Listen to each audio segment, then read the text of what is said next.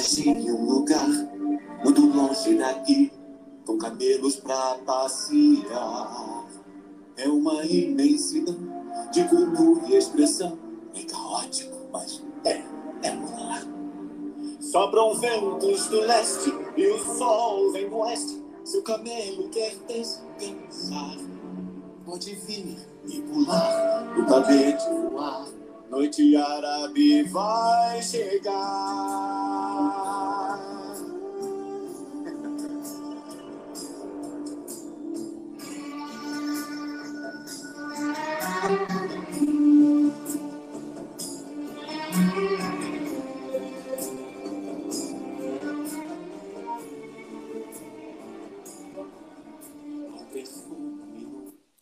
Olá, eu sou o Thiago.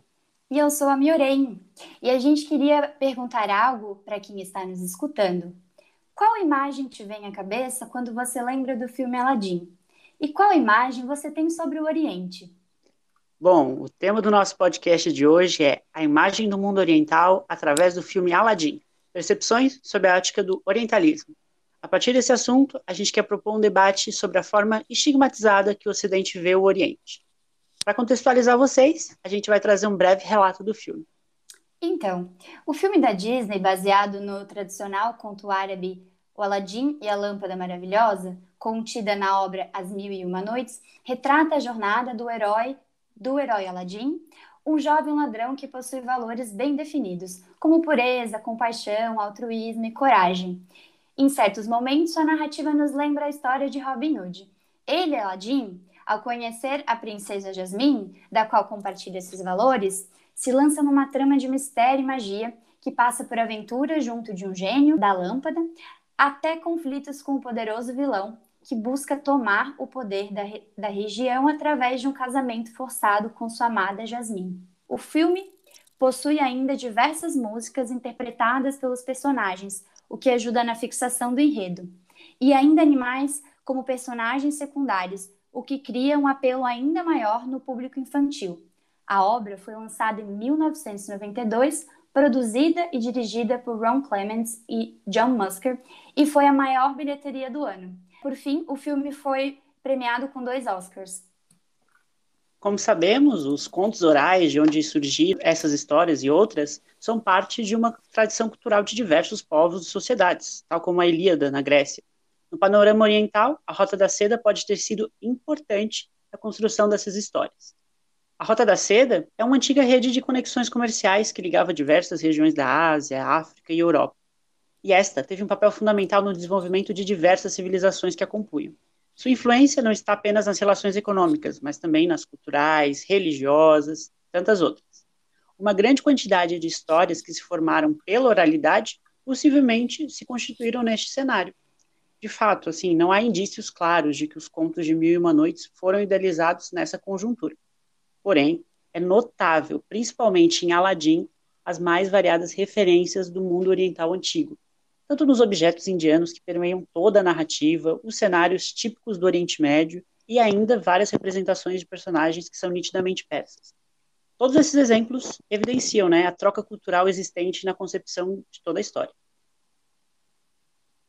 Mas então, será que esse filme sobre os árabes e seu mundo, entre aspas, fantasioso, carregam alguma ideologia? A partir de qual aspecto constrói os personagens e a trama? Para explicar um pouco a base teórica da nossa problematização do filme, vamos comentar em linhas gerais a análise feita por Edward Said, um palestino radicado nos Estados Unidos, sobre o Oriente como invenção do Ocidente, que faz parte de seu livro chamado Orientalismo. No seu livro, Said vai entender esse conceito aí sobre três vieses diferentes. Primeiramente, a ideia de Oriente é entendida dentro de diversos é, discursos políticos de colonizadores que criam um ideal distante e estranho para se inserirem e atuarem como agentes civilizatórios de diversas comunidades né, e localidades. Em tal discurso é nítido a presença de uma ideia de salvação. Em um segundo momento, Said explora a ideia no meio acadêmico, entendendo então o conceito como uma disciplina que tem no seu objeto de, de estudo um signo ainda a ser desvendado. Então, novamente, o Oriente é colocado num calabouço super impreciso de novos significados. Por fim, ele diz que o orientalismo nada mais é que o modo de pensar esse grande outro, do qual ele mesmo faz parte. O Oriente, então, aqui é anexado em qualificações chaves, como violento, bárbaro, exótico, etc. Né? Todas essas idealizações se dão de uma forma muito elaborada, por meio de uma cultura popular, com filmes, séries, ou mesmo através de vários, vários estudos super enviesados. Em última análise, a gente pode dizer que o propósito de toda essa articulação reside na vontade que o próprio Ocidente tem de se entender como um grupo dominante.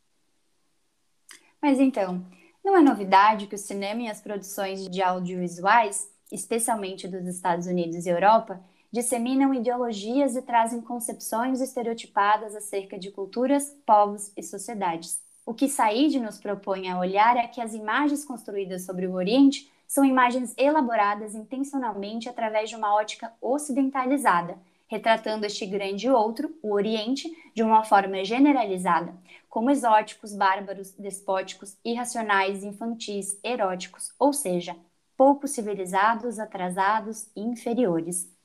Olhando com mais cuidado o filme Aladdin, é perceptível que quase todas essas designações são retratadas nos personagens e na trama, o que para a maioria dos telespectadores, majoritariamente crianças, passa desapercebido e é vendido como natural e genuíno desse mundo mágico e diferente, é no fim composto por uma estrutura simbólica meticulosa que contribui para a construção de uma imagem estereotipada e cristalizada na mente do público. Vamos então aos personagens. A personagem Jasmine, como figura da mulher árabe, ela parece muito sexualizada. O sultão, por exemplo, muito infantilizado, bobo, manipulável. O personagem do grão-vizir Jafar como um déspota quase demoníaco com desejos desumanos. Os diversos animais que não fazem parte do bioma são retratados como parte de uma vida comum da sociedade. E também a constante narrativa de liberdade e necessidade de libertação daquele mundo bárbaro de autoritarismo. Conforme diz uma das músicas autorais do filme, o mundo ideal que alguém nos deu. Ninguém para nos dizer o que fazer. Segundo Said, a ideia de uma cultura pouco civilizada, nos olhos ocidentais, estabelece a necessidade de outra cultura mais avançada salvar aquela sociedade e mostrar o caminho da liberdade e do progresso, o um mundo ideal que alguém nos deu. Um mundo ideal que alguém nos deu, feito pra nós, somente só seu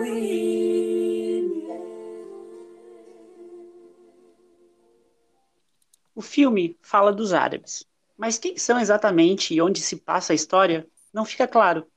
Mas há uma intenção de se tratar sobre os árabes não casualmente um ano após o fim da Guerra do Golfo.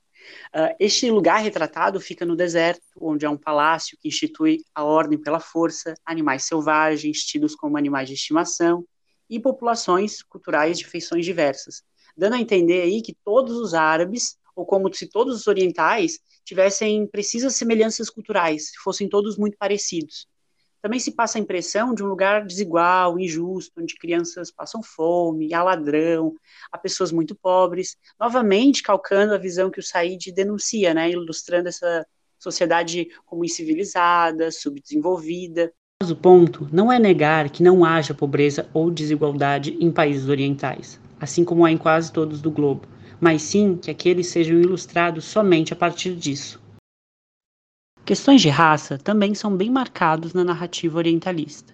Os próprios produtores afirmam que Aladdin tem traços inspirados em Tom Cruise, um reconhecido galã de Hollywood, bem como também usaram de características ocidentais na princesa Jasmine e no sultão além da tonalidade da pele ser bem mais clara daqueles que são retratados como vilões, como Jafar e os guardas, que também possuem feições muito mais parecidas com dos povos do Oriente Médio.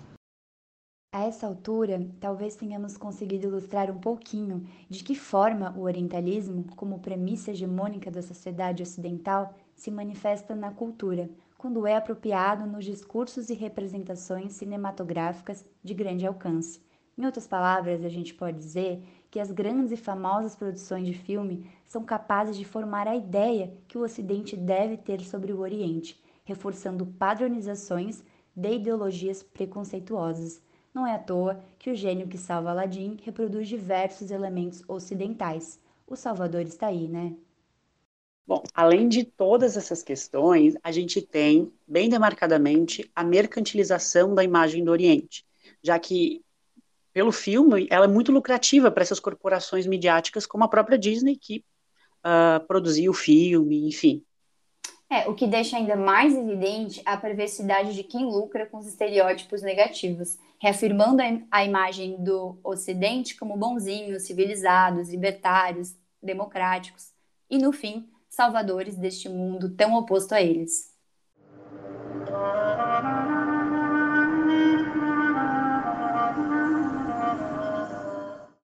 Então é isso, pessoal. A gente vai ficando por aqui. Muito obrigada. Tchau. Tchau, tchau. Valeu. Até a próxima.